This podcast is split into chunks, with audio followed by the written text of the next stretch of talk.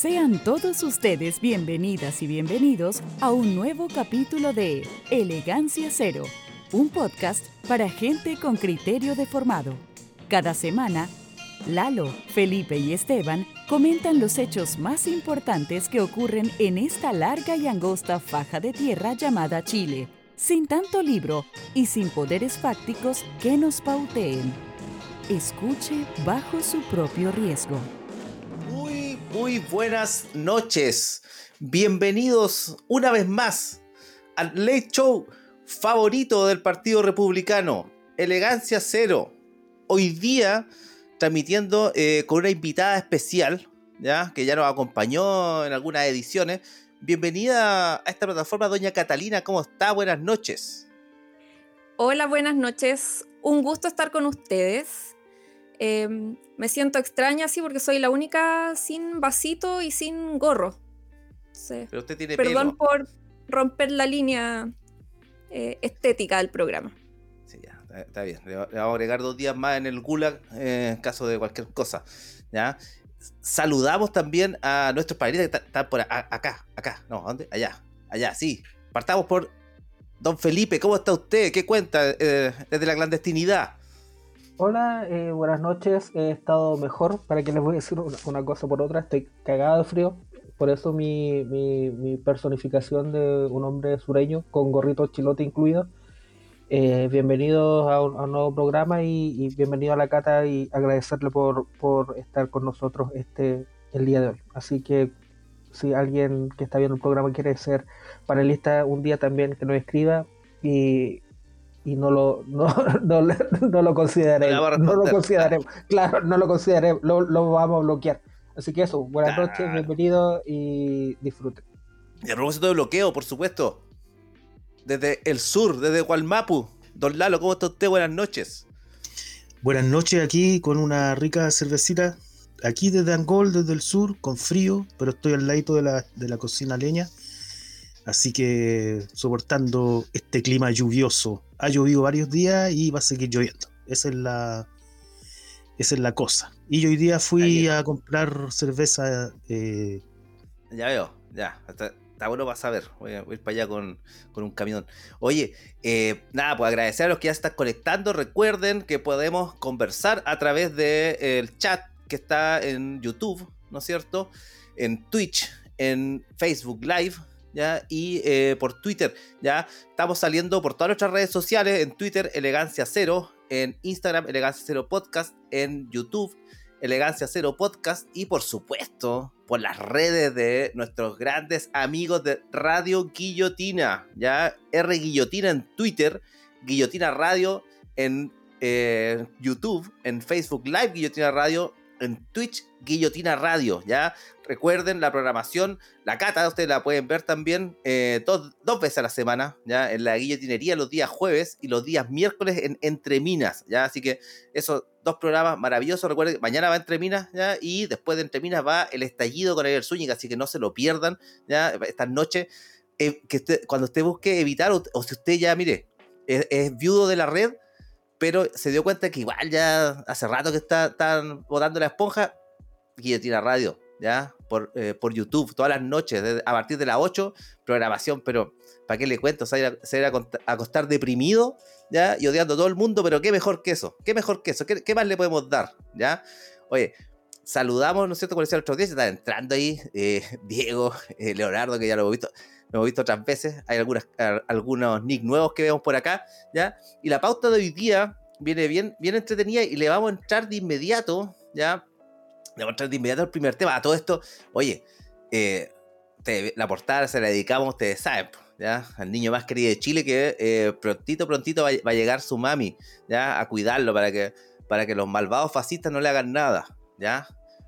Partimos eh, con, una, con un tema serio, ¿ya? y a la vez que genera sentimientos encontrados.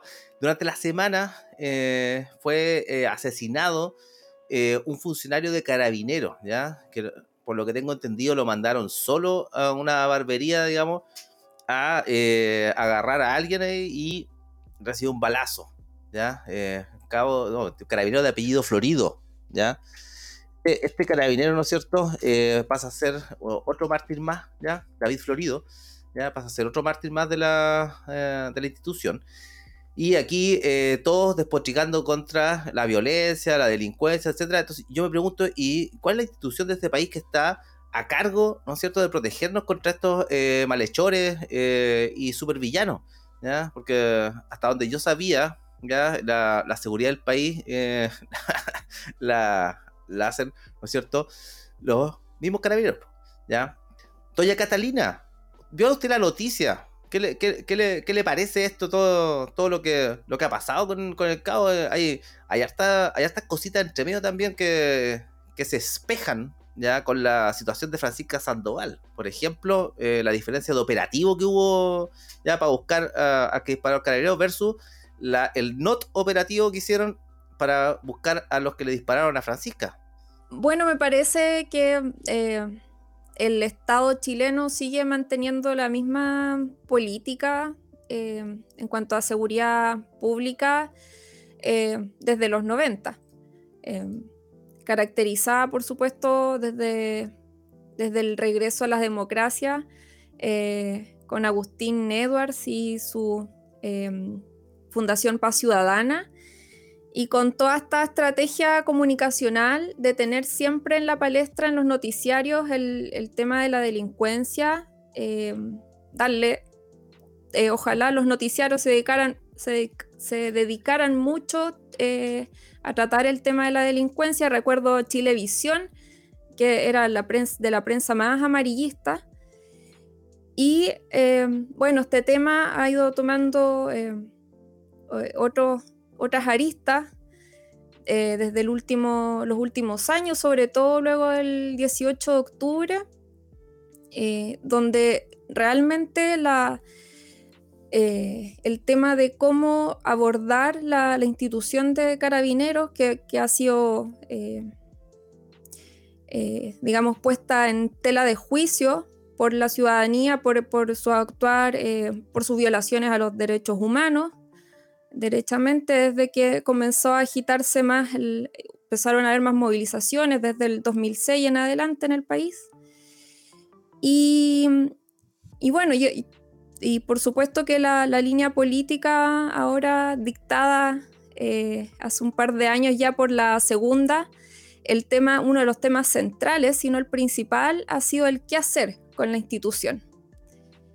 Eh, respecto de las reformas que se han planteado que, son necesarias de hacer allí.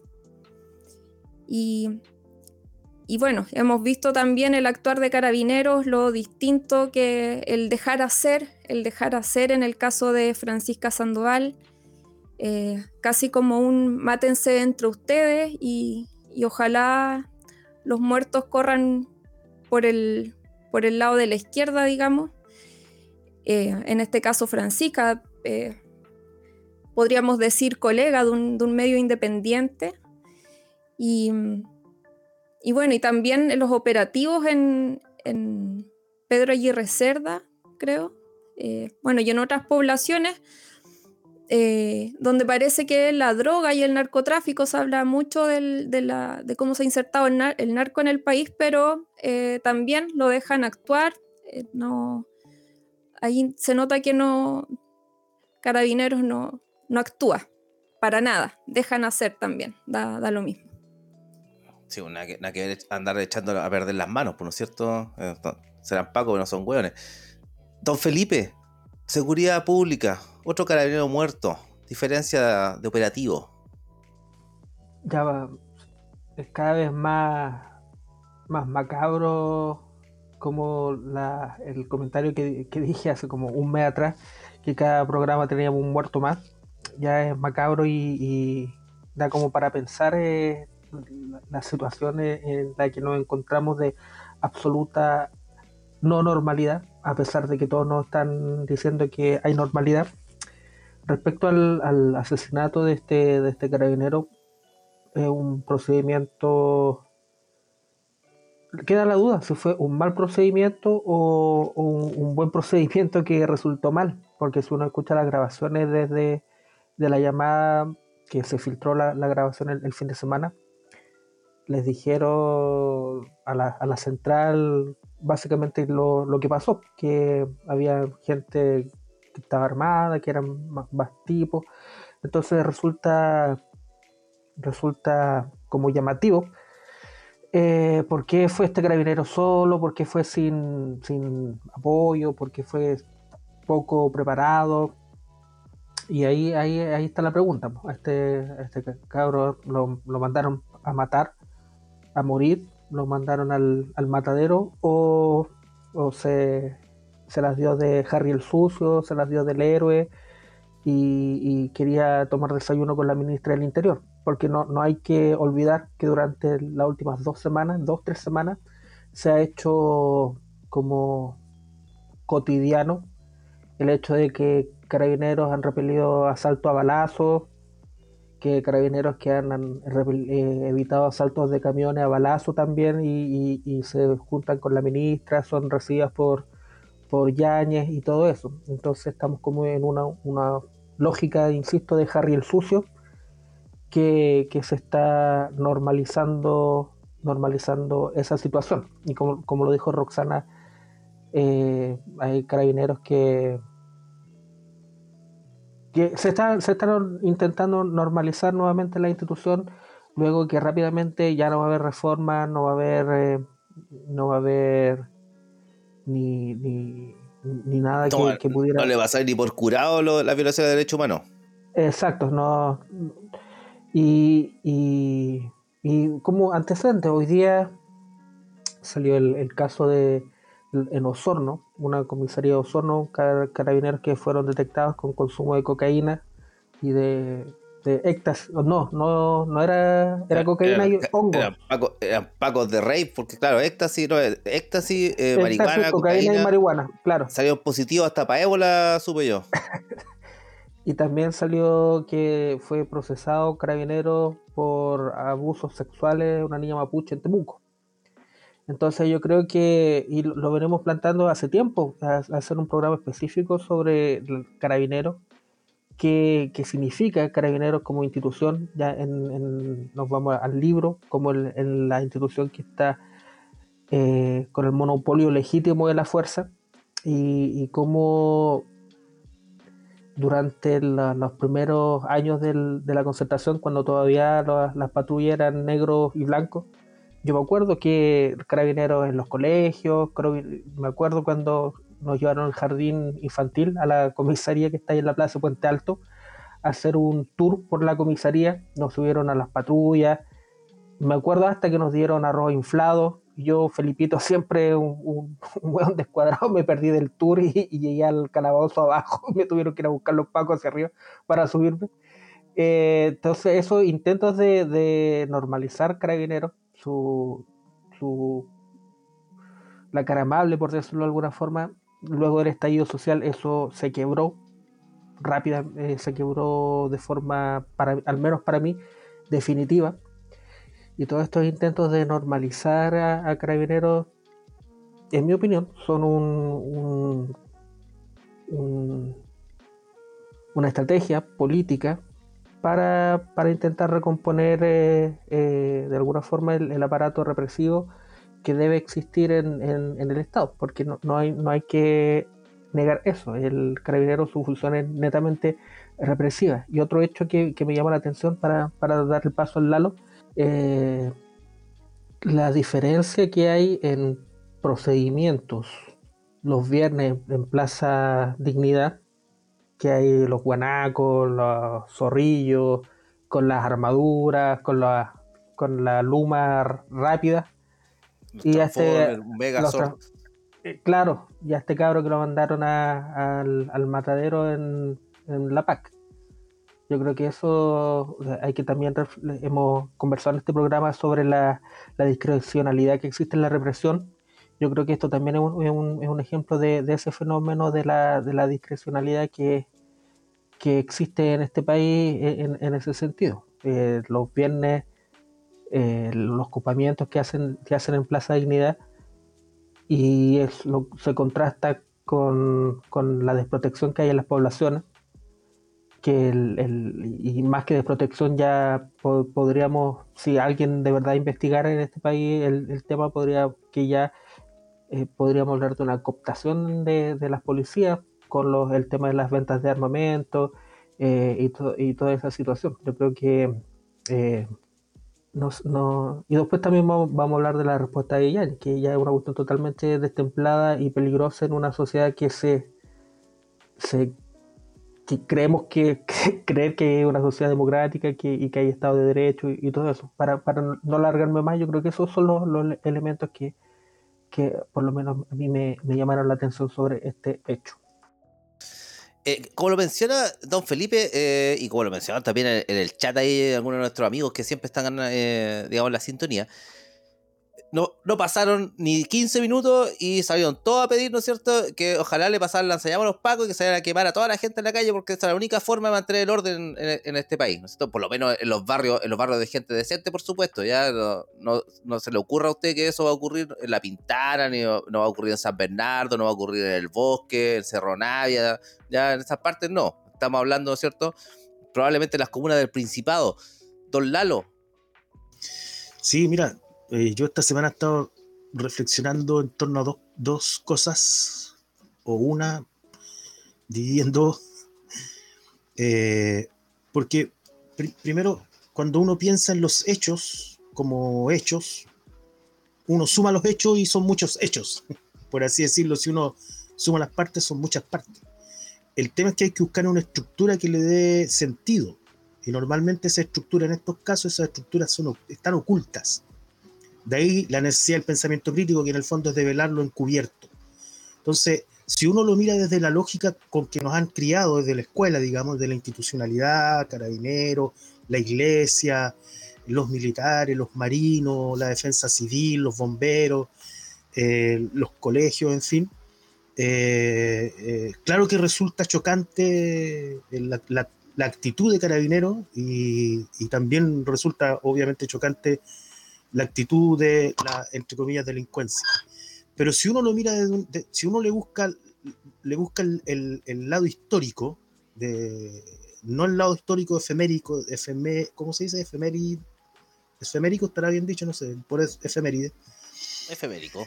Claro, no por, por el aniversario carabinero o, o, las batallas que ganaron los milicos en la guerra del Pacífico, qué sé yo. Si uno, si uno lo mira desde la historia propiamente tal y de la historia eh, eh, concreta, uno ahí entonces empieza a descubrir que sí hay una estructura y que una estructura que obedece a la necesidad de una gobernabilidad que, ha estado obviamente en crisis y en cuestión, eh, se ha ido dotando históricamente de, primero de lo que eran llamadas las, guardias pretorianas, que, eh, que los, la oligarquía contrataba hueones que después se transformaban en, el ejército. Bueno, Carabineros más o menos tiene una, una historia muy parecida.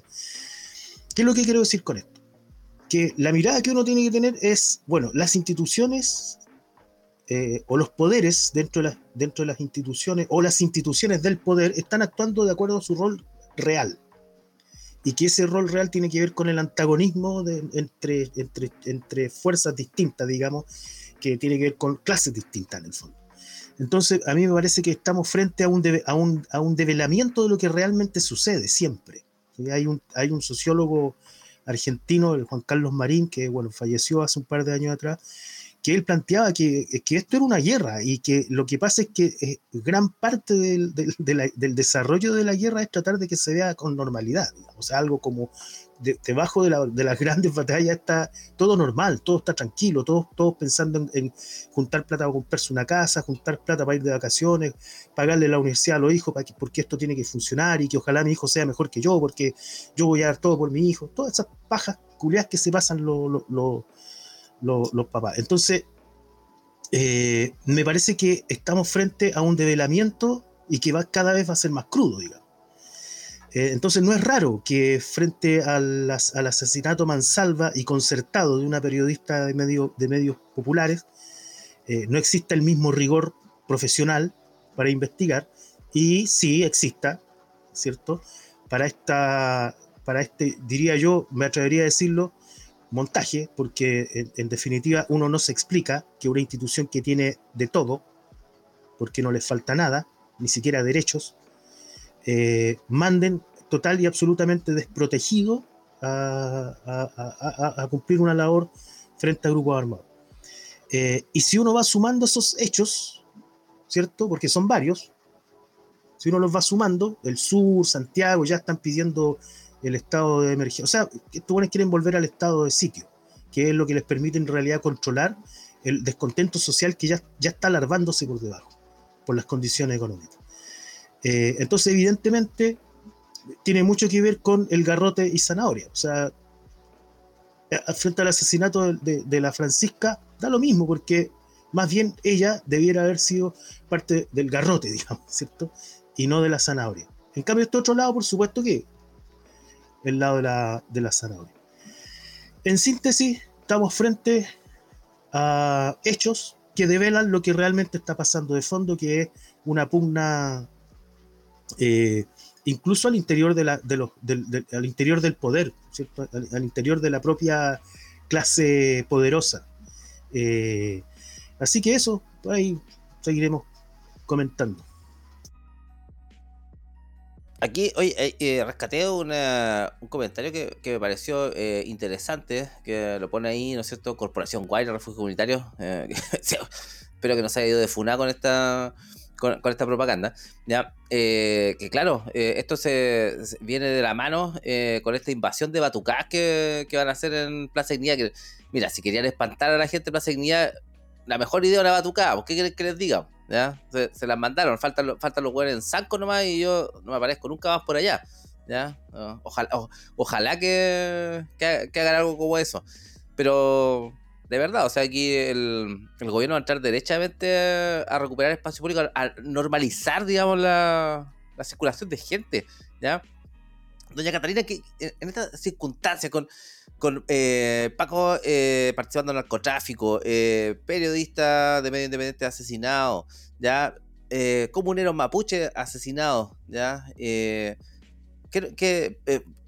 Paco participando en narcotráfico como usuarios y, como facilitadores, ¿ya? ¿Qué, qué, qué, qué, es la normalidad? ¿Qué, normalidad nos espera?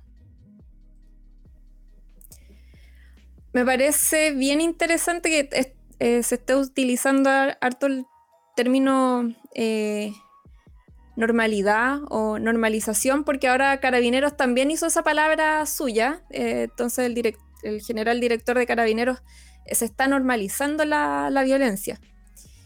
Y, bueno, yo creo que el, gobierno de, Boric dio de inmediato eh, una luz de cómo sería su, gobierno en términos de, de, seguridad pública cuando entra al gobierno y a quien acusó todo el tiempo de violación a los derechos humanos y pedía la cabeza de Yáñez eh, durante el gobierno de Piñera resulta que él toma el mando del país y no lo saca, eh, más aún día después lo ratifica en el cargo. Y hemos visto cómo eh, rápidamente este gobierno tratando de dar siempre esta, esta, ¿cómo se dice? La, se me fue la palabra, las credenciales, las credenciales de gobernabilidad entonces se acerca rápidamente a la derecha, se acerca rápidamente a Carabineros eh, y que así eh, ya con un discurso absolutamente se, olvidaron totalmente de la, de la necesidad de, refundar Carabineros. Y, bueno, la verdad es que todo el apoyo del gobierno ha estado eh, de parte de carabineros y yo creo que incluso eh, respaldando, respaldándolos, eh, incluso cuando usan la extrema violencia y no me cabe duda que van a permitirles también ejercer violaciones a los derechos humanos. Y dentro de esa búsqueda de credenciales de, blancura, de gobernabilidad, creo que una política central de, este gobierno va a ser terminar con las protestas en, Plaza Dignidad.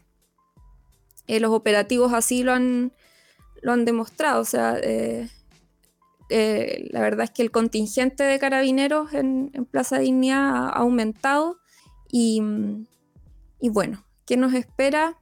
Yo creo que nos espera bastante represión. Como decían por ahí en el público, rápidamente los políticos sacaron, eh, o la derecha, sacaron provecho de, esta situación. Bueno, Yáñez también sacó inmediatamente eh, provecho de esta situación al ligar esta muerte de este carabinero con dos más eh, y decir, bueno, en un mes ya han ocurrido muertes de tres carabineros. Em, eso, bueno, y, veo que Boric incluso está ofreciendo... ¿ah? ¿Cómo? Uno de ellos murió en un accidente, tengo entendido, ¿no es En un choque. Ya, yo eh, no, creo que hay, se, pasan, de, se, pasan de patudos, o sea, ya, le tiraron el auto encima. Ah, ya, sí. Eh, sí. Porque estamos normalizando la, violencia. estamos metidos en un sitcom gringo como lo magnífico. Sí, así es. Em, bueno, y también yo creo que Boric, eh, toda esta política respecto de la seguridad pública tiene que ver, como ya lo he repetido hartas veces, con dar credenciales de gobernabilidad em, y también, por supuesto, con una falta de convicciones. O sea, todo eso que el discurso bonito pro derechos humanos, hacer campaña en base a que había que refundar carabineros, eh, desapareció completamente al tomar el mando. Y una tercera arista que yo creo que es importantísima y que creo que la mencionó Felipe o Lalo, eh, es que se viene eh, la segunda patita del estallido y necesitan, van a necesitar ahí eh, resguardarse detrás de, carabineros.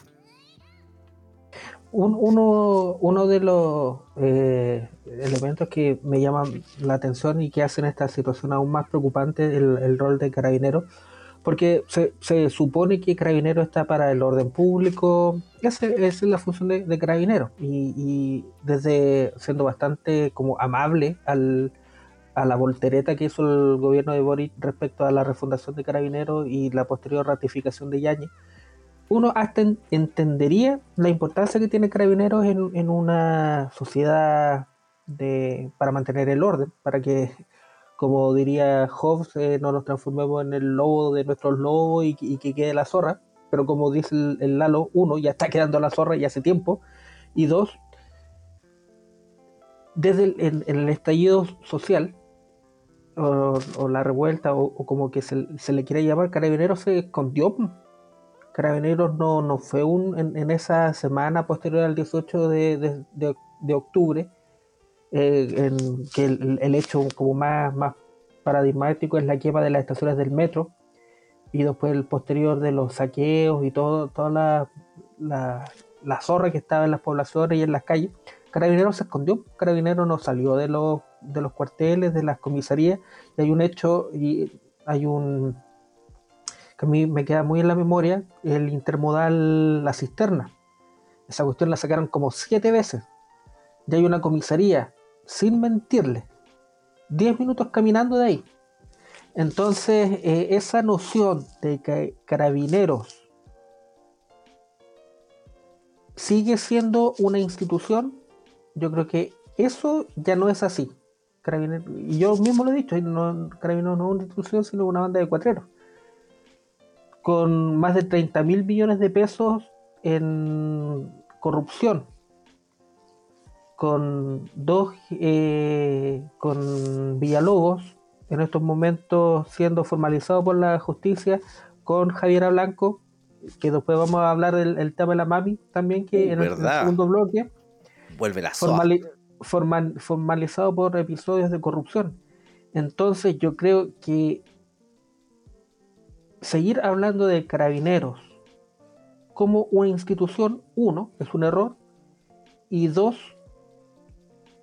el, el monopolio de la fuerza legítima dentro de un Estado. Ese como uno de los, de los fundamentos del pacto social en quien tácitamente todos aprobamos al, participar dentro de, una sociedad, como diría el, Bromas, yo creo que eso es lo profundo y eso es lo que está fallando y eso es lo que la, la, élite política y económica eh, yo creo que si se dan cuenta que están usando una guardia que Carabineros se transformó en una guardia pretoriana, petroriana, no, petroriana. Eh, pretoriana. Pretoriana, claro. Y yo estoy, y yo estoy tomando la chela, pues. Sí, que yo estoy tomando agua, por eso. Ahí eh, hago cortocircuito. Se, se cura con agua. Claro. Carabinero es una guardia, una guardia de, del, del, orden y ya no es algo que un, un elemento de, de, orden social. Yo creo que eso es lo grave y, y todos los, expertos en seguridad que tienen Lucía Dame, Vergara y toda esa gente obviamente no van a, no van a venir a, a, reflexionar y a, trabajar sobre eso, sino ahora, la, como lo dijo la Roxana la, semana pasada, una, una operación de, de, lavado de imagen a carabineros de Chile y de, vuelta a la calle a, repartir lumazos. Ahora que vamos a hablar de las sacas de chucha que le están dando los cabros acá en el centro que, se están tomando el liceo. Entonces, eso, eso para terminar son dos temas que son bastante profundos y bastante peliagudos de, hablar. Uno, que Carabineros no es una institución. Dos, que mm, su función actual no es ser de, del orden público, sino debe ser una guardia pretoriana de, los intereses de, la gente que tiene en este país. Y mientras no, no, abordemos eso con honestidad, seguir hablando de una reforma de carabineros es darnos una vuelta sobre, sobre la nada porque nos están hablando el tema que de verdad es lo, que debería estar pensando, la, la, función del monopolio y la fuerza legítima en el Estado y si una nueva institución como carabinero tiene que seguir hay, que algo mucho más profundo que el uniforme deje de ser verde y, sea azul. Algo, algo así. Eh, uniforme fucsia de repente para que sea más fácil disparar a lo mejor eh, las protestas o achontarle con un amor o con, una piedra. Oye, pero hay una cosa que se ha repetido eh, de manera incesante esta semana, ya que esta, frase tan, tan manoseada eh, durante la revuelta, eh, durante digamos, los momentos que le han aumentado la delincuencia, Carabineros tiene las manos atadas, ¿ya? que tiene la mano atada. Entonces salió ayer Piñera en Twitter, ¿no es cierto?, a pedir que le aprobaran el, estatuto de garantía de carabineros, que eso es permiso para el gatillo fácil. Yo creo que eh, no, eso no, es misterio para nadie. ¿ya?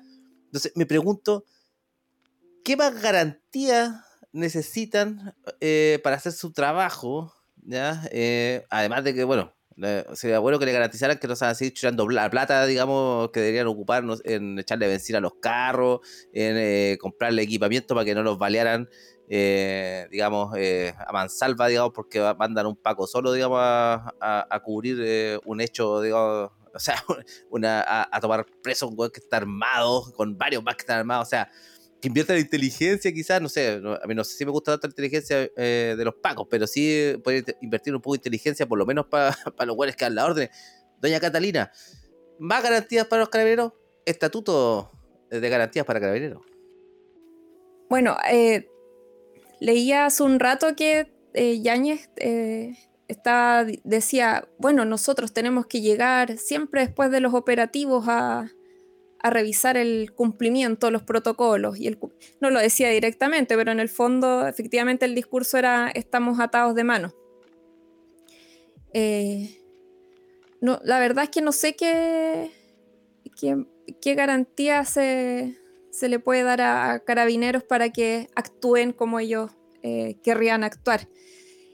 Eh, por el contrario, me parece que, le acomoda mucho más al gobierno no refundar carabineros, eh, dejarlos que actúen como lo están haciendo, porque en el fondo lo que hablábamos, bueno, el actuar por supuesto es sumamente político y entonces conviene dejar a carabineros en este desorden institucional donde hay lugares donde no pueden actuar, eh, no podrían actuar, pero como decían hace un rato ustedes, en realidad no están ni ahí con llegar a, eh, asegurar en, ciertos barrios a, la población y, por supuesto que a la hora de reprimir a los movimientos sociales eh, tampoco les, serviría tener algún protocolo con el cual,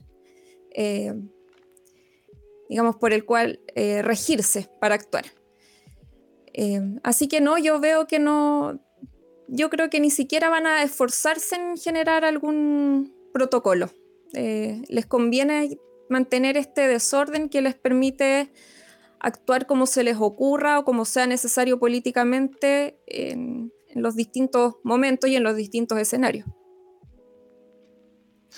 Eh, eh, pensando, lo leí por ahí eh, también en redes sociales, que yo me, alimento de memes y de redes sociales. Ah, disculpa a la audiencia que, que, es más culta que yo. Por ahí alguien mencionó a Quiroga. Oye, ese no es un sociólogo respetable. Paremos el huevo. ¿ya? Pero, eh, como le digo, yo me alimento de redes sociales y. Pero es buen mozo. ¿Ah? Pero es buen mozo. Soy Brad, Pitt, soy Brad Pitt, yo entonces. Pero el, decía que el único tren que va a instalar Boric en el primer año va a ser el tren de Aragua, que ya está instaladito en Chile. ya Y nosotros que no tenemos ningún tipo de entrenamiento en, en habilidades forenses, ni somos detectives, no damos cuenta de todas las cosas. Don Lalo, ¿existe o no existe la voluntad para sacar esta mafia? Pensemos en Pancho Malo también. Ah, eh, mi, visión es que las mafias se sostienen no por sí mismas, sino que se sostienen muy vinculadas al poder, porque el poder emana siempre desde centros, y el centro está en los poderosos, los que tienen, los que manejan, los que manejan el poder. Así que yo creo que gran voluntad, no, pues, obviamente no. Eh, seguramente irán a matar gente eh, de, narcos chicos, qué sé yo, eh, para justificar la pega, pero centralmente el tema es, es, esto de, tener las manos atadas. claro, porque la decisión política hace rato es la decisión política en términos, o la, o la decisión militar, por decirlo de alguna manera, es eh, tener la capacidad de aniquilamiento de lo que pudiese, pudiese llegar a ser una fuerza beligerante contraria a las decisiones que ya se tomaron. Y lo planteo de la siguiente manera. Si ustedes se dan cuenta, eh, Boris hizo un reconocimiento al gobierno de Piñera. Creo que fue por el tema de la pandemia, si no me equivoco, hace unos, hace unos días atrás. La vacuna, eh, experto en vacuna argenta, así que no, exacto, la mal eso. Hizo un, reconocimiento. Se está discutiendo, discutiendo si se invita o no se invita a los expresidentes. ¿Ya? Y hay gente que dice que hay que invitar a Piñera porque es expresidente. Llegaste eh, tarde, Lalo. Los van a invitar. Ya los van, aprobaron. los van a invitar, perfecto. Entonces, si tú vas sumando todo este tipo de hechos, ¿cierto? Eh, con una limita de, Pinochet van a llegar la apertura de, patas de Boric en Estados Unidos, en, Canadá, qué sé yo. Eh, si tú ves la llegada de Bachelet y que hoy día el, principal partido de gestión política al interior del nuevo gobierno es el Partido Socialista, tú decís, bueno, ¿y, los 30 años qué onda? No, es que estábamos contra los 30 años, que no eran, no eran 30 pesos, sino que eran 30 años. Entonces tú ahí decís, Claro, pues, Claro que no quieren tener las manos atadas. Porque saben que lo que están haciendo es pasarse por la raja a millones de personas que con, decisión salieron a la calle el 18 de octubre. Y lo hemos dicho majaderamente, o sea, que al final de cuentas sigue, sigue operando eh, la, estrategia del 15 de noviembre y, ya no solo opera como una salida, eh, entre comillas, democrática, yo creo que no existe la democracia, entre comillas, democrática, eh, pero que uno empieza a mirar y dice ya, o sea, ya ni siquiera, ni siquiera es eh, para este lado, por decirlo de alguna manera. O sea, Piñera está vivito y coleando. La concertación 2.0 ya se, nos viene, el ministro de Hacienda es de la concertación, Partido Socialista está ahí ¿ah? eh, eh, instalado en el, gobierno, el Partido Comunista, otrora de izquierda, hoy día está de lleno metido en, en, el gobierno. Y, entonces, eh, la verdad es que dentro de ese cuadro, la lógica de no tener las manos atadas o tenerlas menos atadas eh, es discusión de, de, formas al interior de este conglomerado. Yo, no, no, me, yo no, no, me, no, me, no me puedo imaginar al Partido Comunista justificando la militarización del Gualmapu. No, no me lo imagino en la cabeza. de, de, no, llegó atrasado. Eso ya ocurrió ya. Ya, ya, lo justificaron ya. Sí, pero no, estoy, estoy, justamente estoy diciendo no me lo imagino. no me lo puedo imaginar. No porque no haya ocurrido, yo sé que, o sea, estoy siendo crítico de, cómo se está manejando esto. Entonces, evidentemente, al final de cuentas, lo que se está buscando es lo que está entrando a, a, lo que podría llamarse las condiciones para apretar aún más fuerte al movimiento social. No tanto por o sea, sí por la actividad que supone de, oposición a, todo esto, sino que también por lo que se viene producto de las condiciones de vida, eso ya lo hemos dicho latamente, la precarización de, las condiciones de vida. Y, eso, eso todavía, o sea, eso todo, recién se está, digamos, eh, el otro día una estadística que seguramente se queda corta, de que los sueldos en los últimos años subieron, eh, subió un 8% el sueldo, eh, pero bajó el poder adquisitivo un, cerca de un 3%. O sea, eso multiplíquenlo por 10 seguramente. Entonces, claramente necesitan no tener las manos atadas. Y eso es lo que están pidiendo. Los, los, eh, los que están seguramente entre medio metidos, no sé, eh, ecologistas color terroso y toda esta gente que, le gustan las plantitas y todo eso, no quieren que se vea tan sucio. Pero sí, obviamente ellos están de acuerdo con que se militarice Mapu, que se hagan un montón de cuestiones que eh, no se deberían estar haciendo. Entonces, claro, pues no, no estamos, estamos entrando, vamos entrando y, están construyendo un escenario eh, donde van a tener todo para responder de mejor manera, eh, o, dicho de otra, responder mucho más duro que lo que fue el 18 de octubre. Y el 18 de octubre los carros policiales estaban para la cagada porque eran viejos. Hoy día está absolutamente renovado. Impresionante. Y el, gasto público en eso es, pero ni se los cuento. Eso. Eh, una, cosa, eh, hay, algo, alguien mencionaba por ahí eh, la situación de Sri Lanka, ¿no es cierto? Esto, de salir. Me, recuerdo hace poquito nomás, recordemos a nuestro gran amigo Rodrigo Duterte, el, el este caballero que se iba a carretear con Felipe en esas noches de locura en el sudeste asiático, ya en, su, gira 2016, 17, ¿cuándo, ¿cuándo fue que, cobró su Bitcoin y fue para allá? No me acuerdo, pero estamos, eh, vamos para allá, don Felipe, o sea, vamos a ver aquí eh, ajusticiamientos eh, sumarios pasados por reyertas. Por, eso es lo, que, eso es lo que buscan, eso es lo que buscan. Eh, como un dato, eh,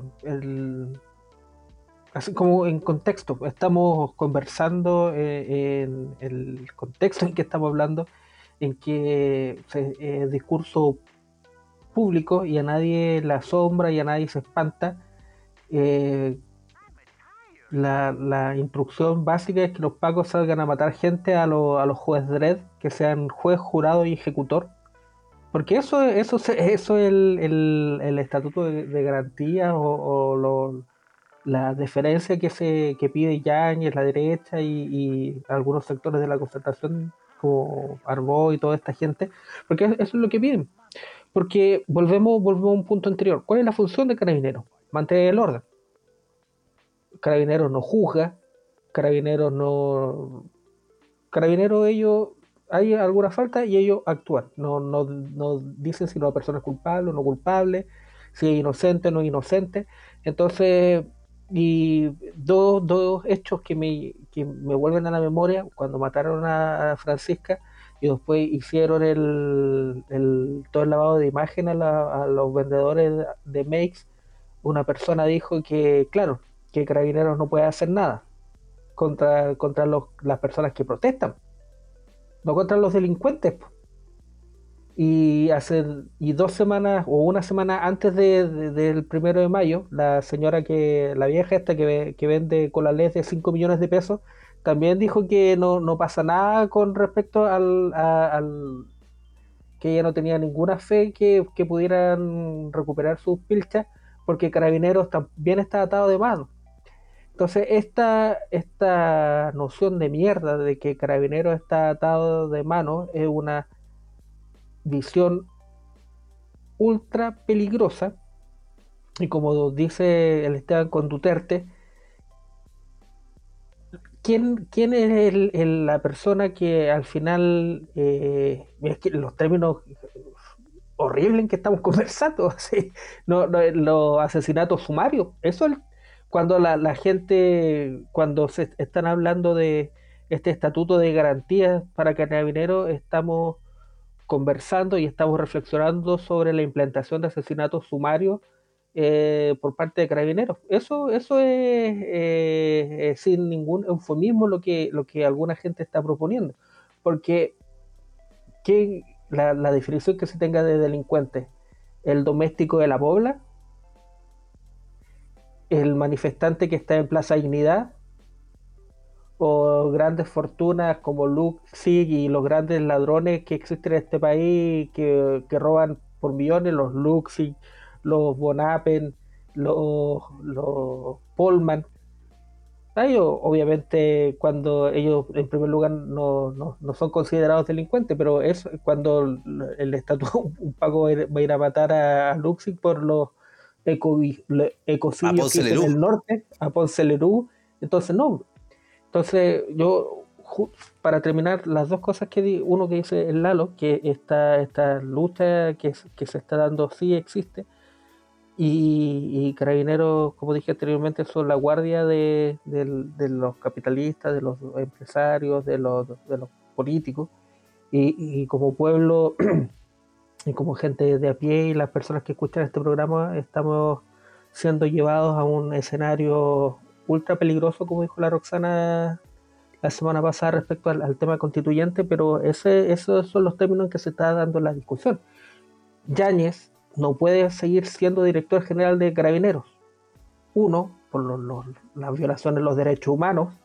Dos, por los 30 mil millones de pesos y contando que se están robando de la institución y tres, porque al pedir un estatuto especial para carabineros se pasa por el quinto forro de las pelotas, el estado de, por el quinto forro de las pelotas del Estado de Derecho y, y todo la, las, el rol que tienen carabineros, porque se pichuleó a Boris así horrible el fin de semana, a un tipo, un pelele como el presidente que tenemos, y, cuando pide un estatus especial para Carabineros, pide eh, eso, que Carabineros pueda salir a matar a la gente.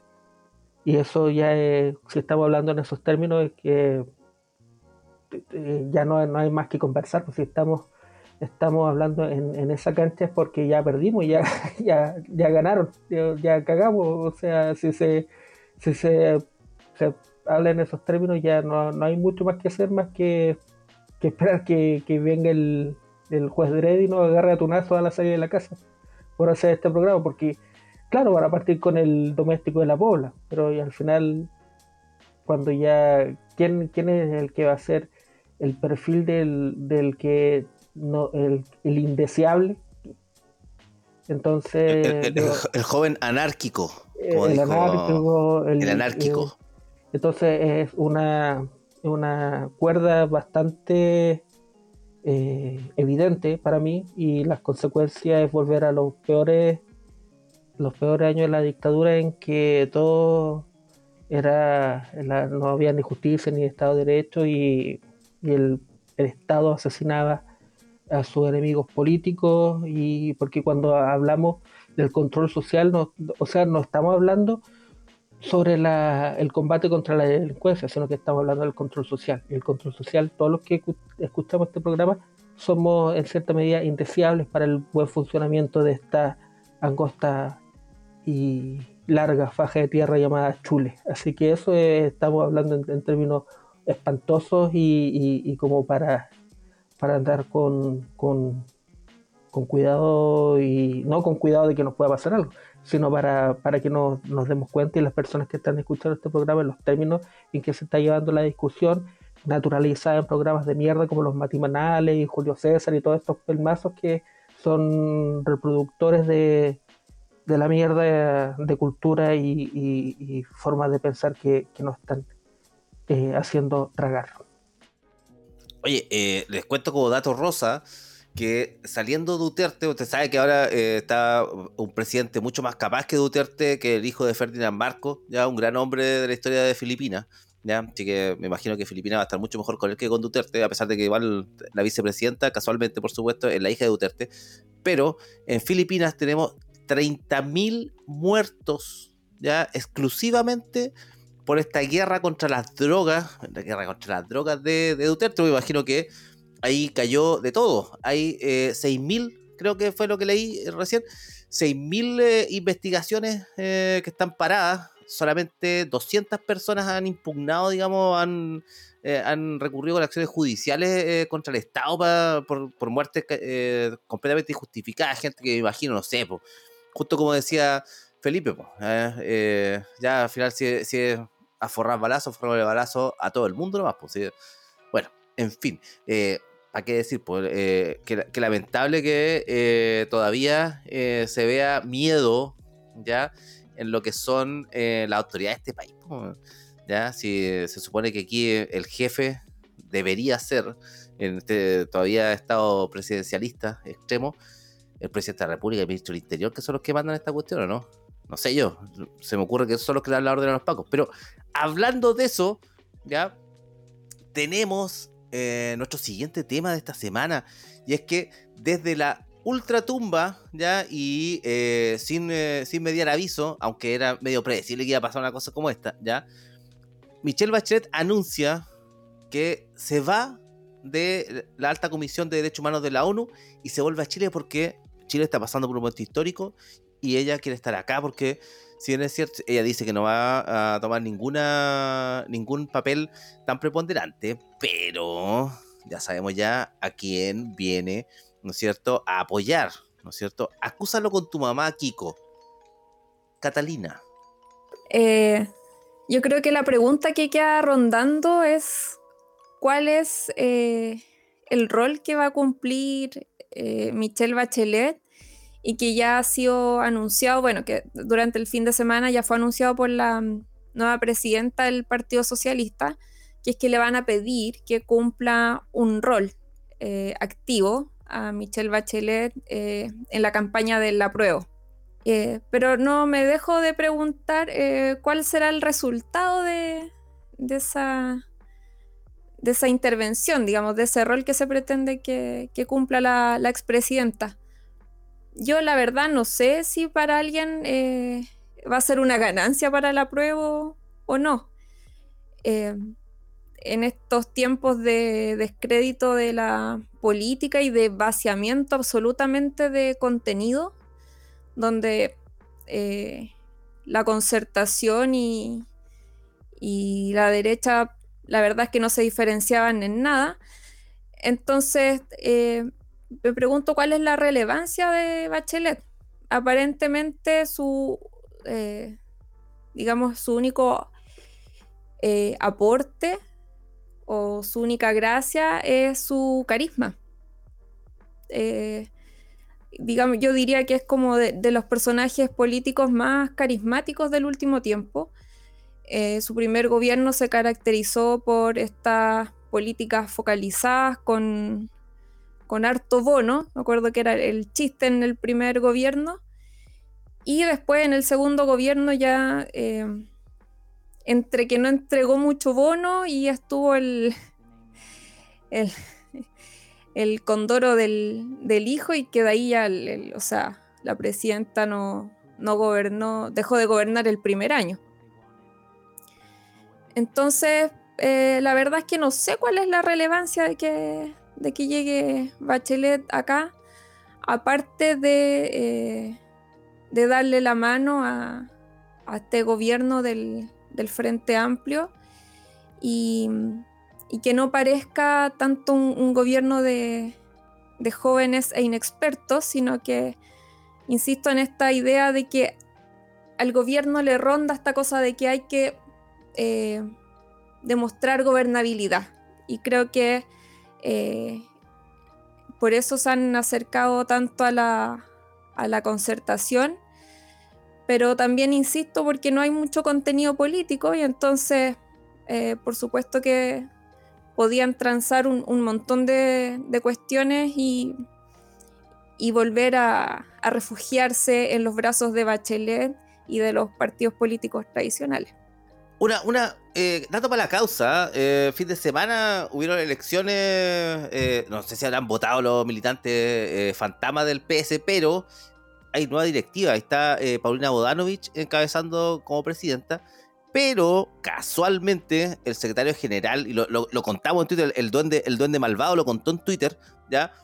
Secretario general del PS, Camilo Escalona, ¿ya? Me pregunto yo, ¿en qué momento el Frente Amplio va a aceptar y asumir públicamente que este es un nuevo gobierno del Partido Socialista, don Lalo. O sea, bueno, una cosa es que no lo declaren, pero ya los hechos hablan por sí solos. Yo creo que el, justamente que la Bachelet sea hoy día el chiche de, lo que, de lo que se viene de la campaña, participe o no participe, ya está en la campaña. O sea, ya, ya, ya es un nombre que está corriendo e incluso nos obliga a hablar de ella, digo. Eh, yo creo que es interesante eh, eh, ver el cuadro de que claramente esto, esto que se está conformando, eh, por ahí no va la cosa. O sea, a mí me queda claro. por ahí no va. Ah, yo, bueno, yo, en estricto rigor yo lo he tenido claro siempre. Pero si a alguien le quedaban algunas dudas, yo creo que esto se va, se va despejando. O sea, aquí también hay un llamado a las, a las organizaciones eh, sociales, políticas, qué sé yo, eh, a los barrios, a las poblaciones, a los sindicatos, a decir, bueno, ya está claro que por ahí no va la cosa y que hay que apurar un poco el tranco respecto a que nos tenemos que parar porque si no nos van a pasar por encima, ya no con, eh, ¿cómo se llama? Ya, ya no, o sea, va a ser peor, ya está siendo peor, va a ser mucho peor. la precarización, eh, los no derechos, digamos. O sea, hoy día pensar en tener una casa propia es, olvídenlo, no, eso ya, ya no, ni siquiera yo creo que a la gente se le ocurre. Están, y ya lo, lo, hablamos la semana pasada con la Roxana, están tirando más bien el tema al negocio de, del arriendo eh, y seguramente va a ser subsidiado y, todo y toda esa cuestión. Entonces aquí claramente nosotros estamos acostumbrados a leer la coyuntura con los actores que nos muestra la tele, que nos muestra el, Twitter, qué sé yo, que es, la, es, el, digamos, la oposición de derecha, la oposición, entre comillas, de izquierda, y el oficialismo, que es una mezcolanza bien rara, que viene a ser una concertación 2.0 o 3.0 o 1.5, no sé, da lo mismo. Eh, entonces, me parece que es urgente eh, que este, este actor que, va a enfrentar esto, porque esta cuestión no es de si la decidimos enfrentar o no, sino que se va a tener que enfrentar porque si no nos van a aplastar es, urgente que, alce la voz. Eh, para mí la señal de Bachelet, volviendo, siendo una de las que administró ocho años de los famosos 30 años, eh, es una señal inequívoca de que no va, es que esto no va para el lado de, aunque te embolinen la perdiz con la famosa constitución, eh, convención constitucional, ya esto ya no va para el lado que, que, se supone que tenía, tenía que ir. Me parece que es una señal súper poderosa de, de que no se han ido y que no se van a ir, a menos que lo echemos de verdad. Un excelente punto, pero mire, eh, yo me voy a quedar con mi. Uchanca se llama esta, cosa por si acaso, ¿ah? para, los, que no están viendo que les gustó el gorrito, bueno, Uchanca, ¿ya? Eh, le, falta la. Sí, le falta la, estrella. En realidad le voy a poner el escudo de la, de la KGB, pero no, me ha llegado todavía del Express, así que cuando llegue se lo coloco, ¿ya? Eh, pero miren, Uchanca o no, además de lo que menciona Don Lalo, hay un aspecto bien importante. No me puedo sacar este gorrito, me voy a poner el gorrito de aluminio, ¿ya? Pero eh, recordemos que la jefa de gabinete de eh, hoy día es Ana Lía Uriarte. ¿ya? ¿Será? ¿Será que va, a meter mano por ahí? ¿Va a hacer un coaching la señora Bachelet? ¿Ya? Recordemos también que eh, el ala eh, digamos que evidente en todo caso, ya eh, más, más fascista de, la democracia cristiana, si es que podemos hablar de más y menos fascista de la democracia cristiana, por supuesto, ya, ya están eh, proponiendo alguna reforma ahí para bajar el quórum de, cambio de constitucional, digamos, si es que gana el rechazo. Don Felipe, ¿qué se teje? Tuviste el dato de Analia Uriarte y yo doy el dato, el dato de Pablo Narváez. Entonces este gobierno está infiltrado por la concertación desde sus inicios, desde la, génesis del Frente Amplio, y yo nunca me voy a cansar. No, mucho antes. Yo nunca me voy a cansar de decir que los inicios de revolución democrática se pueden eh, mapear directamente al seno del bacheletismo, que es la Fundación Dialoga, y precisamente cuando Clarisa Hardy, Socialista. Cuando Clarisa Hardy era la directora de la Fundación Dialoga. Yo estoy hablando de 2017, 2010, no, antes, 2013, 2014. Ahí está la génesis del Frente Amplio y como muy bien lo dijo Roxana Miranda, los cachorros de la concertación ya no son tan cachorros y ahora son más parecidos a las hienas del Rey León. Entonces, este gobierno está absolutamente infiltrado por la concertación, son parte de la concertación, son hijos de la concertación, como Nicolás Grau, que es hijo de la ex ministra Veloso, entonces, eh, hacer esa separación entre Frente Amplio y concertación es un, ejercicio artificial. Es la concertación, es como la nueva generación, así como los nerds, la nueva generación, cuando son todos personajes horribles. el, cartel de Sinaloa, nueva generación también, pues, no olvidemos eso. Eh, Chapolizalde está por ahí. Entonces, yo creo que. Y, estamos obviando un detalle. Cuando, cuando cuando hemos conversado en el programa eh, cuándo va a llegar el apriete en términos de relaciones internacionales sobre el, conflicto que o la guerra y el cagazo que hay en Ucrania y todo eso yo creo que eh, la llegada de Bachelet su no postulación como comisionada como no hizo nada de, derechos humanos yo creo que eso es como el primer zarpazo que nos pegó nuestro hermano grande de, del norte al, al, la visita eh, chambonesca que hizo Bachelet a China y su, su en esta vez el paso le jugó una mala una mala una mala pasada y desde el norte le dijeron loca, no nos serví, así que toma tus cositas y, se puede retirar. Eh, déjeme, déjeme limpio el, escritorio y cierre, cierre por fuera. No, no participando. en esta vez no le dijeron cierre, cierre por dentro, sino esta vez le dijeron cierre por fuera. Yo creo que eso, eh, la llegada de Bachelet, yo creo que no, no, no fue eh, en términos personales, no fue, no, era, no fue una decisión que ella tomó, sino que le tomaron por ella. Y conversando hoy día en, el trabajo con, uno de los gremlins que escucha este programa, eh, a él le, no le hacía sentido y lo, consideraba como súper, como casi caricaturesco, mi, mi aún como, como reflexión sobre la figura de, de. Obviamente la van a usar como animita para, para los para terminar de legitimar a este gobierno de mierda que tenemos, pero a, este loco como que ese, ese como cálculo no, no, le hacía sentido y, también como lo que dice Lalo ahora. Y sí, pues es como razón, y como también dijo la, la Cata, ¿cuál es la, la, real, el real peso de la figura de Michelle Bachelet en estos momentos? Como dijo Lalo, fue parte de los ocho años de los últimos 30 años, en su gobierno ocurrieron hechos eh, horribles como la operación Huracán y, lo, quiero lo tengo anotado aquí lo, quiero lo quiero decir los asesinatos de Peñi en su gobierno en, los, en sus dos gobiernos y, su silencio absoluto en las violaciones de los derechos humanos que hubo en este país en el gobierno de Piñera.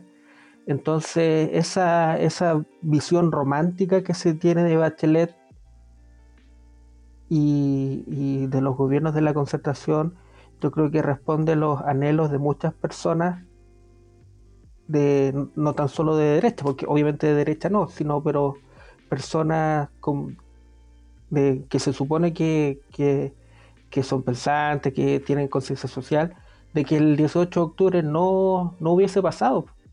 El, el 18 de octubre fue como un episodio de, terror, no tan solo para la derecha, sino también para gente que se habían eh, sentido acomodada en su, en su situación actual. Y olvidándose de las desigualdades que existen en el, en el país y cómo se va, se va destruyendo la, la, convivencia social producto de las desigualdades económicas que, que se están viendo. Entonces, claro, y, yo aún no tengo una, una respuesta por qué no le puedo e, e, echar la cadena a la figura de, de, Bachelet. Y yo creo que tengo que hacer un, un e, ejercicio propio de psicoanálisis o de hipnosis de, de, de considerar la figura de, Bachelet. Y yo creo que a mucha gente le, le pasa eso mismo. Mucha gente eh, no está feliz de que, de que llegue la mami. Y yo creo que eso hay que eh, habría que analizarlo. Pero que uno, la llegada de, Bachelet no, no, no fue algo que haya tomado una decisión ella, sino que desde Estados Unidos le dijeron, señora, váyase. Y dos, eh, la, la, la, importancia que tenga en el, el, debate de apruebo o el rechazo, yo creo que es intrascendente, porque como dijo la Rexana la semana pasada también, el, la, la disyuntiva entre el apruebo y el rechazo es artificial y, hablar en, en, esa antípoda es, es, precisamente caer en la, en la trampita que, que nos pusieron y que yo en lo personal eh, caí con, con, esa trampa. Entonces yo creo que eso con respecto a, a, a Bachelet. Oye, una, yo quiero agregar algo que, que es importante porque uno, uno, uno, uno ve la situación y dice frente a tanta evidencia o frente, a, tantas cosas que pueden no ser tan evidentes, pero que si uno analiza son saltan al tiro. Quiero, quiero decir que aparte de reprimirnos, en términos materiales, con, con la policía, qué sé yo, también hay una pega que es mucho más eh, poderosa, digamos, y que es el desarme nuestro en términos de conocimiento. Eh, a mí me sorprende la, la, la, forma rápida de llegar a resultados sin un análisis profundo, o, y ni siquiera tan profundo, por falta de conocimiento e, en general, digamos. Y eso no es que la gente sea ignorante, porque no es un problema de ignorancia en el sentido de que la gente no sepa leer, o, o, o sino que simplemente es, eh, por un lado, la, la, construcción de un discurso público a partir de los medios de... Porque aquí esto, yo delante planteaba que esta es una guerra. Bueno, no siempre las guerras son con fusiles. Es, ten, tenemos frente a nosotros un poder periodístico, comunicacional, poderosísimo, que está a las 24 horas del día implantando un discurso eh, es súper es impresionante, está, está como súper ordenado, digamos. Está la, la, la, propia escuela como institución. Eh, y el problema es que con todo eso se construye un discurso de la realidad que es el que ellos quieren. Y nosotros quedamos desarmados. Entonces, cuando decidimos pelear, cuando decidimos dar la pelea, terminamos peleando con el cuerpo, con tres chauchas y, y con, con, cero capacidad de poder eh, construir, eh, eh, a ver, lo voy a poner en positivo. Eso implica que nosotros debiésemos eh, preocuparnos, y por eso para mí es tan importante este programa y los programas de Guillotina Radio y los de los medios populares, de los medios populares, más que de los alternativos, yo hago una diferencia.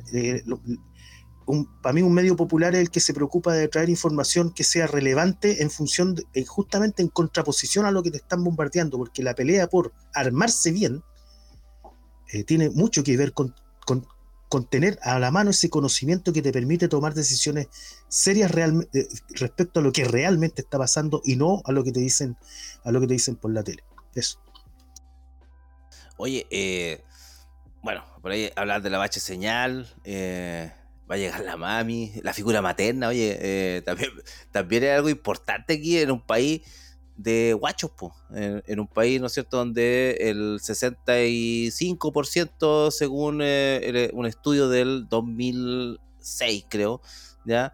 Eh, no, mentira, disculpen, 2008, ya sentí, en ese tiempo, imagínate, 12 años atrás, 14 años atrás, 75% de los chilenos era criado exclusivamente por la madre, ¿ya? Entonces que, no, que, no, que no haya cálculo en esto, me parece eh, peregrino pensar, digamos, que no hay aquí alguien con una tablita Excel diciendo, a ver, ¿de, dónde, ¿de dónde sacamos? ¿De dónde sacamos? ¿Ah? ¿De dónde sacamos? De aquí. Catalina, las madres. Yo recuerdo haber ido para... Em, creo que era para la primera candidatura de Bachelet. Em, en estas eh, como avisos de, trabajo de un pituto así de un día, en que eh, generaban estos focus group para ver qué, se opinaba sobre Bachelet. Por supuesto que la convocatoria era para gente que era pro Bachelet. y yo supone que tenía que tratar de actuar, que sí, me encantaba. Y, y al poco rato. Eso si no está despedida. no, y al poco rato se me, se me notó que me, cargaba, así que eh, se dieron cuenta. Se le soltó la cadena, como dijo Gary. Eso, sí.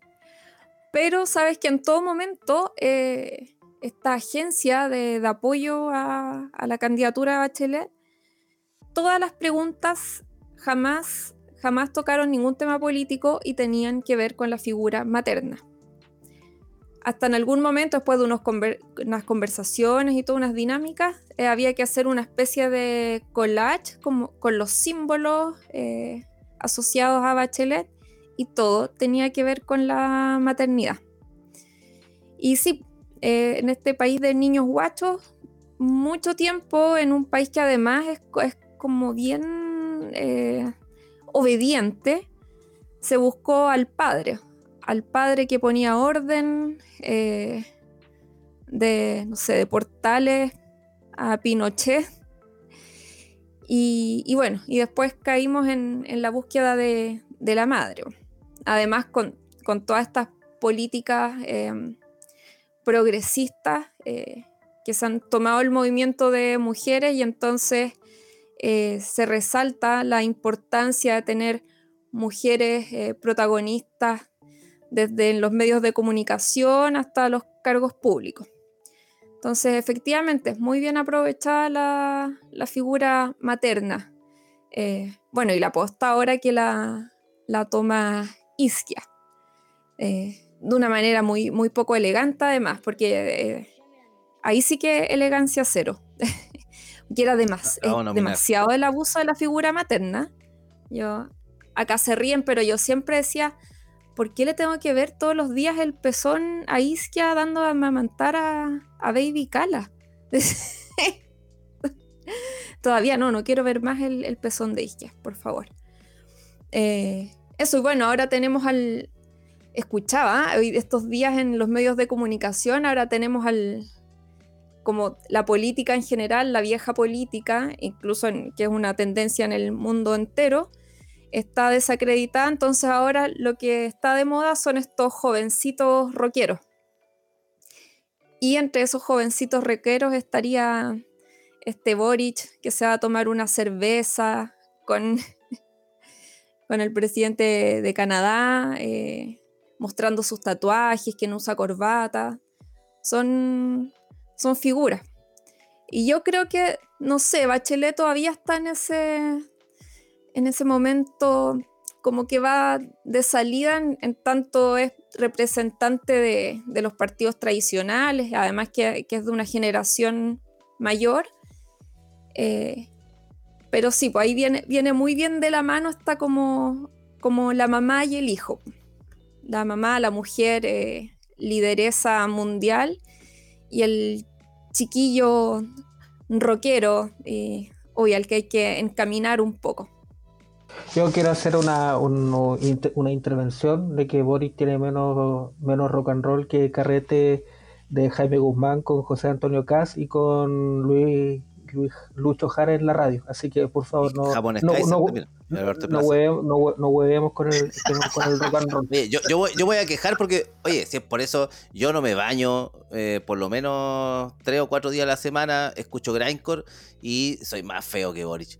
Puta tengo, tengo todas las credenciales para ser presidente, ¿ya? ¿Cómo es la cosa? Oye, eh, esperemos que, que, nos va a traer entonces el desembarco de, de la quiero, quiero terminar con de decir Bachelet que el, legado de Bachelet son los dos gobiernos de Sebastián Piñera y ocupar este espacio que, acá lo tenía para, para reivindicar la, vida de Johnny Cariqueo Yáñez, Jaime Facundo Mendoza Collío, José Mauricio Quintriqueo Guayquimil, Víctor Manuel Mendoza Collío y Matías Catrileo, que son mapuches asesinados durante el gobierno de Michelle Bachelet. Y esa, esa noción de que Bachelet va a venir, que están usando estos infelices y va a solucionar todos los problemas y, vamos a hacer a vivir nuevamente 30 años más de, de duopolio de, concertacionista alianza me parece un, una visión nefasta de, nosotros mismos, de piensen que somos hueones, y nuevamente de echarle palas y palas de tierra a, muertos que, han sido asesinados por, por, el Estado. Entonces Bachelet no es, no es, no es tan chistoso que, que venga la señora, sino que, que venga y ojalá dé respuestas sobre lo que hizo durante su gobierno. Oye, eh, la, nota amable, la nota ah, para terminar con, con, alegría y felicidad. No, siempre, siempre hay que acostarse con una buena vibra, pues, don Felipe. Oiga, pero a propósito de buena vibra, eh, tenemos como siempre nuestra sección eh, curada magníficamente por Don Lalo. Don Lalo, por favor, ¿por qué no nos presenta al invitado de hoy? Sí, hoy aprovechándome del listado de, de asesinados durante el gobierno, los gobiernos de la Bachelet de, de nuestros hermanos mapuche, les quiero presentar al José Serpa, un compañero cantautor, trovador, y lleva más de 30 años de trayectoria con su canto, con varios discos. Eh, y además él eh, es un, un, sujeto que está permanentemente gestionando espacios para programas en donde está llevando la música de los demás compañeros y compañeras cantores. Ahora está nuevamente con su programa Canto Libre, esta vez, para no equivocarme, a través de vía conectados.cl eh, slash radio. Todos los domingos a partir de las 19 horas, Canto Libre, que ese es el programa que el José Serpa tiene. Y entonces los quiero dejar con una canción de José Serpa que se llama Lautaro. Vamos. Nos vamos entonces con Lautaro aquí en Elegancia Cero.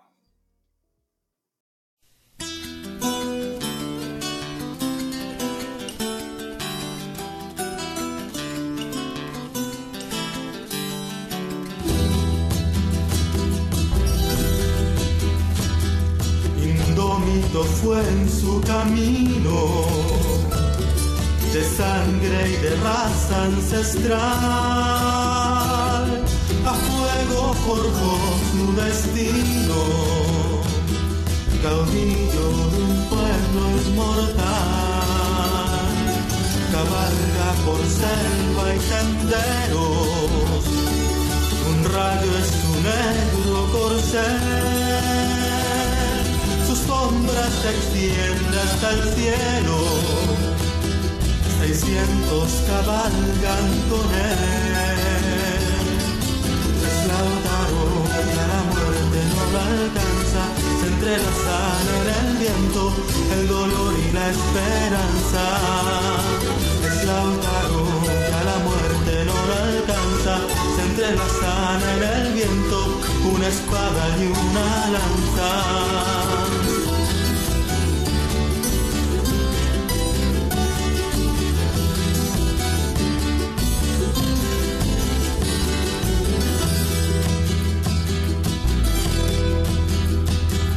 La paz es un sueño dormido, tu gente lo sabe muy bien. 500 años te han herido para un coponte de pie. Si cortan los brazos del río, tu sangre se seca con él cuatro vientos te llaman. Lanzaron cabalga otra vez. Sopla el viento más fuerte en la montaña, el lautaro que despierta anunciando la mañana. Sopla el viento más fuerte en la montaña, es lautaro que despierta anunciando la mañana. En su camino. Un rayo es un negro corcel, la paz es un sueño dormido, Lautaro cabalga otra vez.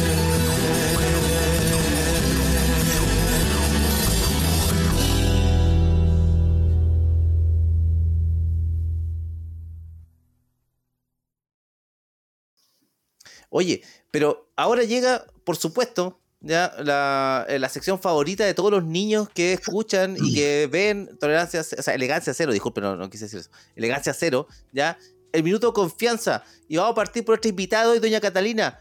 Viene ahora su minuto de confianza, por favor.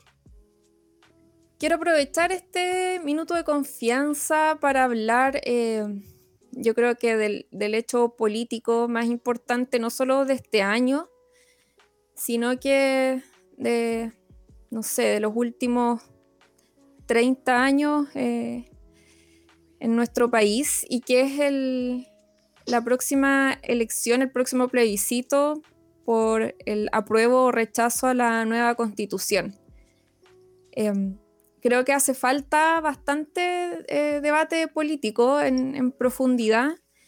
Em, creo que a veces está em, cerrado el debate a, algunos aspectos de, de, la nueva constitución y que hay que eh, evaluar en, en, mayor profundidad y mayor amplitud lo que todos los ámbitos que, que comprenden transformaciones o no de, de la nueva, de este borrador que, que tenemos ahora eh, de nueva constitución.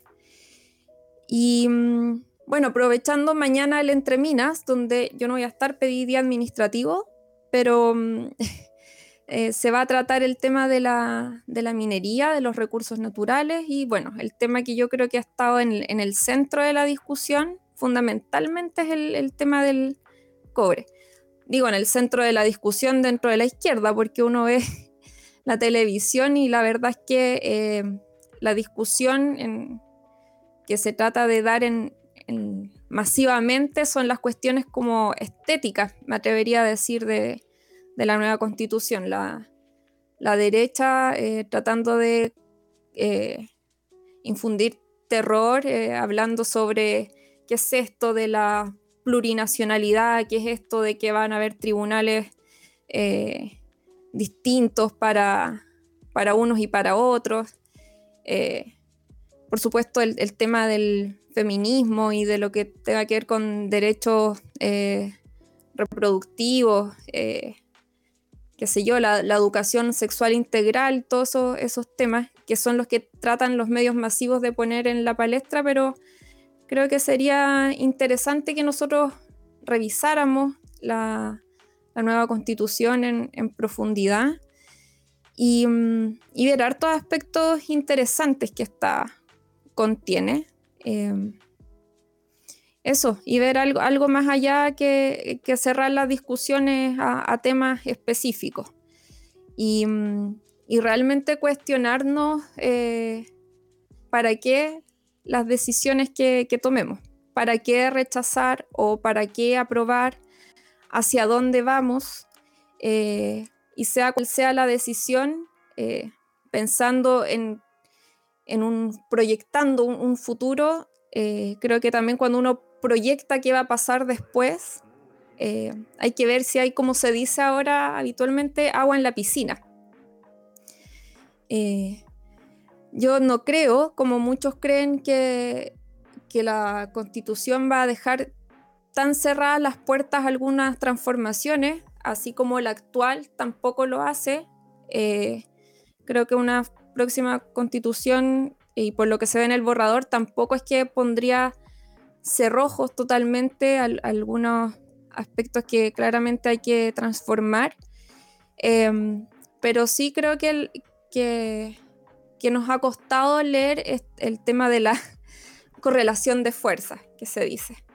Em, cuáles son las opciones que tenemos nosotros de disputar poder eh, en el país.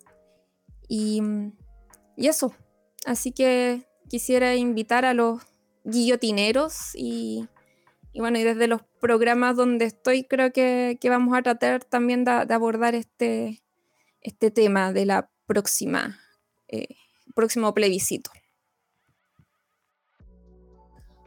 Don Lalo, usted, su minuto de confianza, por favor.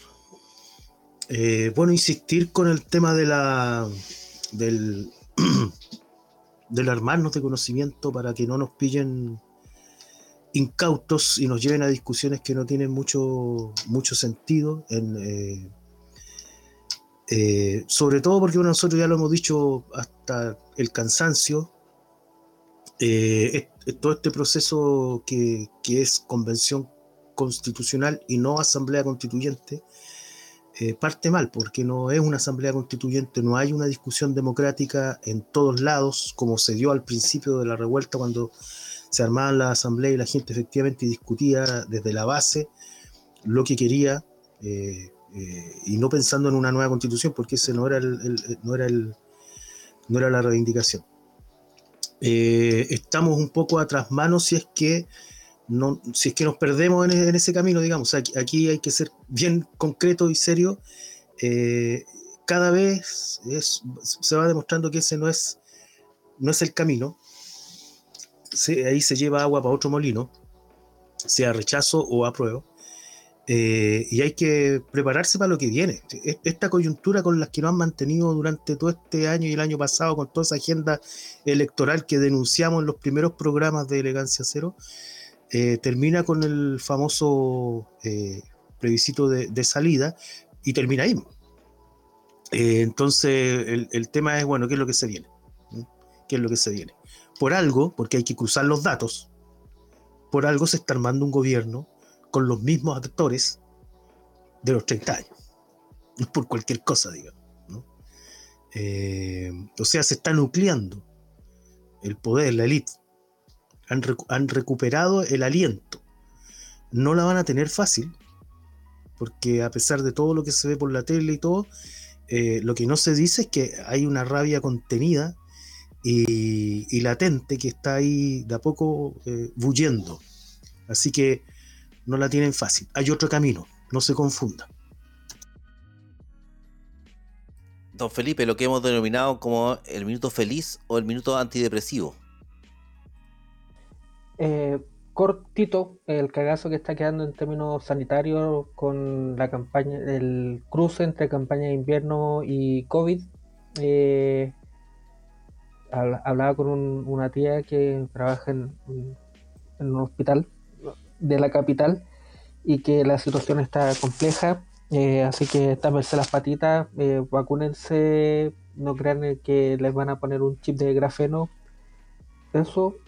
En segundo lugar, eh, recojo el guante de, la Catalina hacer un, programa guillotinesco sobre la constitución y el plebiscito y todo el, el pico en el ojo que nos metieron en estos últimos dos años eh, demuestra dos botones. Uno, hoy día la transitoria aprobaron la existencia del Senado hasta el 2026 y como, como denunció la, la, convencional Maura Rivera, puede ser, soy pésimo con los nombres, eh, también aprobaron un, un, una norma transitoria que habilita al legislativo actual hacer reformas al, a la constitución que se viene.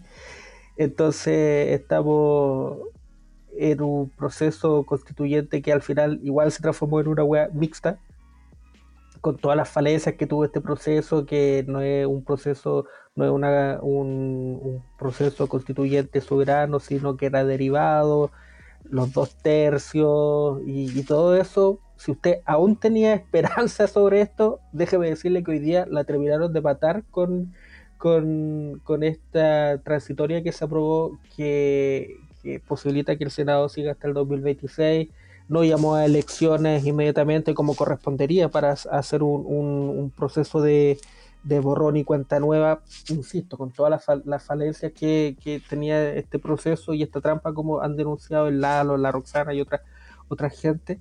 Eh, déjeme decirle que esa esperanza hoy día finalmente eh, murió. Eh, va, se viene un periodo de mayor inestabilidad ya eh, y ya se viene la batalla campal eh, precisamente ya desatada entre el, Poder Judicial, que no va a aceptar reformas al Poder Judicial, el Senado, que no va a aceptar desaparecer, y ser reemplazado por la Cámara de las Regiones, o, o como le quisieron llamar a, a ese perro gato, y, y, eso.